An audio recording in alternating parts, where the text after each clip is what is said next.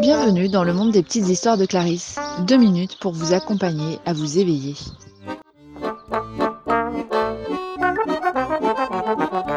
Deux humains.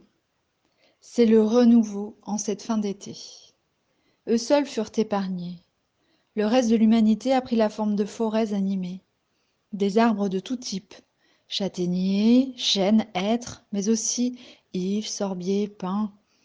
D'autres furent transformés en mousse, mycélium, brins d'herbe, fleurs qui reprennent leur état sauvage. Les animaux reviennent. Ils reprennent possession de leur territoire, colonisé pour la plupart par le béton, leur terre d'avant, d'avant la folie humaine.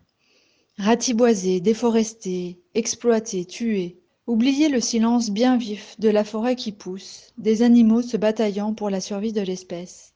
Oubliez l'existence de ces êtres et d'autres encore vivants à leur manière, différentes de ces bipèdes humanidés. Oubliés, déconnectés, ils ne font qu'un avec cette terre qui les porte et fait partie d'eux. Dieux olympiens et titans, désespérés par ces humains non capables de prendre soin de leur propre maison, ont longtemps réfléchi. C'est très bref pour ces immortels, mille ans. Ils ont pourtant envoyé quelques maîtres éclairés, quelques catastrophes naturelles, rien n'y a fait.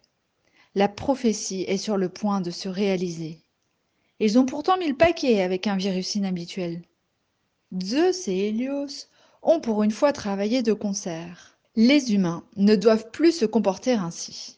Une décision commune, sans éclair, ni éclat solaire, sans champ de bataille, trahison ou guerre de pouvoir. Parce que s'occuper une éternité éveille chez eux chamaillerie, coup de colère et création de monstres. Ils en ont créé deux, ennuyeux à souhait finalement, Adam et Ève. Alors, ils font appel à Circé, la sorcière, fille d'Hélios et mise en exil par son propre père. Elle s'est trouvée spécialiste de la transformation grâce au secret des plantes.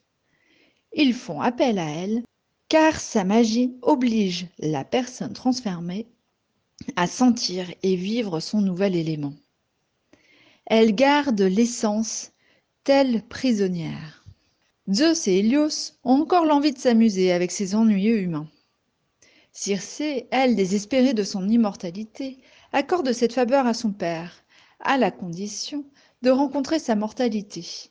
De cette manière, elle saura ce que vivre veut dire. Pour elle, les divinités sont plus morts que tout le reste, car ils sont immuables et ne peuvent rien tenir dans leurs mains. Elle veut sentir la précarité de la vie, que sa respiration ne tient qu'à un fil. Cela ne veut pas dire que cela ne fait pas mal d'être vivant. Cela ne veut pas dire qu'il n'y aura pas la peur, Juste être là. Nager dans la mer, les rivières, fouler la terre et la sentir sous ses pieds. Hélios et Zeus ont, eux, juste envie de jouer peu plus et s'amuser de cette folle de Circé, ainsi que de son sage homme amant, Télémaque. C'est alors, au cours d'une nuit, la nuit la plus longue de l'année, qu'ils fêtaient en chantant et jouant de la musique, que ces humains furent transformés en un élément de la flore terrestre, grâce aux plantes et la volonté magique de Circé. Circé et Télémaque furent bientôt les deux seuls humains sur Terre.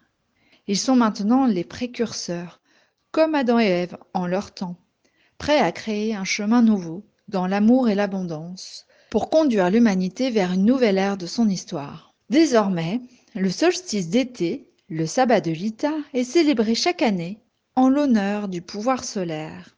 C'est ce pouvoir qui fait que l'abondance et la nourriture se développent à partir même de minuscules graines. Ce pouvoir qui amène les choses à leur accomplissement, qui élargit et illumine les vies. Ce pouvoir qui fait que les bonnes choses proviennent des idées et des plans de semences. En chacun de nous, le solstice nous pousse à retrouver et ouvrir notre pouvoir intérieur. C'est le moment où la Terre est à la plénitude de sa force, de sa fertilité, de son abondance.